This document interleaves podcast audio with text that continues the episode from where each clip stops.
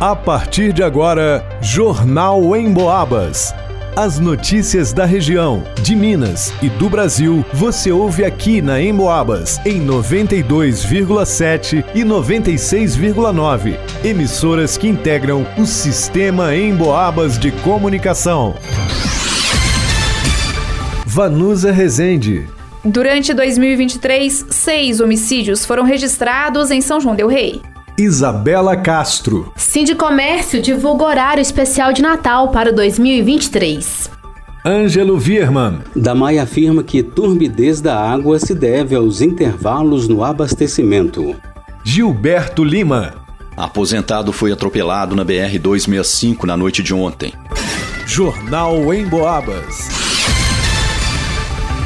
Na última sexta-feira, dia 24, logo no início da manhã, a população se assustou com o assassinato de um homem de 48 anos na Avenida 7 de Setembro, no bairro Matozinhos. No local foram recolhidos 15 estojos de munição calibre 9mm, tiros que foram disparados por volta de 7 horas da manhã. Esse foi o sexto homicídio registrado em São João del Rei ao longo do ano de 2023. Durante o primeiro semestre foram registrados dois homicídios e no mês de setembro outros três. De acordo com o comandante da centésima 89ª Companhia de Polícia Militar de São João del Rei, Luiz Fernando, em série histórica registrada a partir de 2005, o município já chegou a registrar 33 homicídios em apenas um ano. As investigações sobre o último homicídio no município continuam. Os suspeitos fugiram logo após o ocorrido. De acordo com testemunhas, os atiradores estavam em uma motocicleta baixa de cor preta, sem a placa de identificação. O condutor trajava blusa preta de mangas compridas e o carona trajava blusa vermelha de mangas compridas, com detalhes brancos em uma das mangas. Após os disparos, eles fugiram em direção ao bairro Lombão. Para o Jornal em Boabas, Vanusa Rezende. Faltando menos de um mês para o Natal, o Sindicato do Comércio de São João del Rei divulgou os horários especiais de funcionamento dos comércios para este final de ano. De acordo com o calendário, entre os dias 12 e 15 de dezembro, o comércio funcionará das 9 até as 20 horas. Já no dia 16, os estabelecimentos comerciais funcionarão das 9 até as 15 horas. E no dia 17, as lojas da cidade não irão funcionar retomando os atendimentos no dia 18 e funcionando das 9 até as 21 horas. As lojas seguirão esse horário de atendimento até o dia 23 de dezembro. Já no dia 24, véspera de Natal, o funcionamento do comércio será entre 9 às 15 horas. No dia 25, o comércio ficará fechado. No período de 26 a 29 de dezembro, o horário voltará ao normal, entre 9 horas e 18 horas. O Sindicomércio ainda informa que no dia 30 de dezembro, o comércio São João Joanense funcionará das 9 até as 13 horas. Nos dias 31 de dezembro e 1 de janeiro de 2024, as lojas da cidade estarão fechadas. Já no dia 2 de janeiro, o horário de funcionamento será entre meio-dia e 18 horas. Para o Jornal em Boabas, Isabela Castro.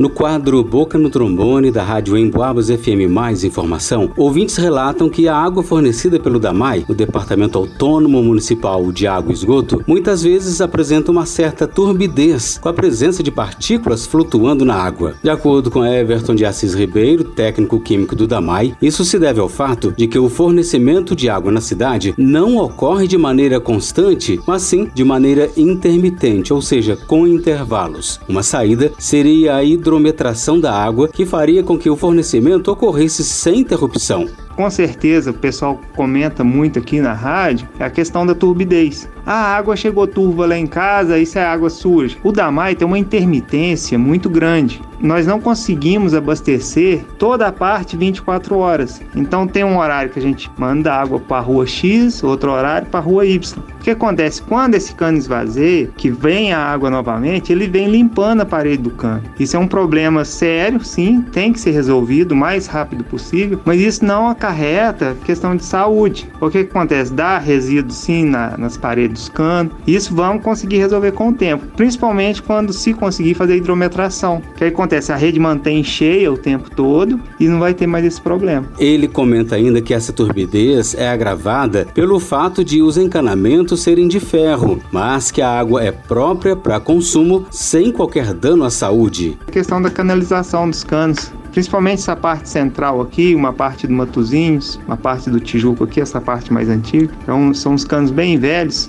Isso também interfere um pouco questão do, da turbidez. Sim, a, a água é própria para consumo. Nós temos o laboratório que ele é terceirizado, é feita as análises, as análises são feitas lá em Belo Horizonte. Qualquer dúvida ou mais informações, entre em contato com o Damai, na Praça Duque de Caxias, no centro de São João del Rei, ou pelo telefone 3371 8080, ou ainda no site damaisjdr.mg.gov.br. Para o Jornal em Boabas, Ângelo Vierman. No início da noite de ontem ocorreu um grave acidente de trânsito na BR 265, altura do quilômetro 241, município de Tiradentes. Uma ambulância do SAMU foi acionada e um médico prestou socorro à vítima, mas devido aos ferimentos, o cidadão de 67 anos de idade já se encontrava sem vida. O condutor de uma caminhonete Renault branca emplacada em Juiz de Fora, um dentista de 35 anos, disse à polícia que transitava de São João del Rei sentido Tiradentes quando se deparou com o cidadão na pista, sendo inevitável seu atropelamento. Com o impacto, o corpo foi arremessado cerca de 50 metros e caiu sobre a rodovia próxima à faixa central. O condutor de um caminhão Ford de cor prata, também emplacado em Juiz de Fora, um homem de 33 anos, disse que passava no mesmo sentido da caminhonete e se deparou com o corpo no chão e possivelmente passou com a roda dianteira esquerda sobre alguma parte do corpo da vítima. Um outro caminhão que transitava logo atrás também aparentemente passou sobre o corpo, mas não parou. Os dois motoristas que estavam aguardando a polícia foram submetidos ao teste do bafômetro, mas não foi aferida a ingestão de álcool.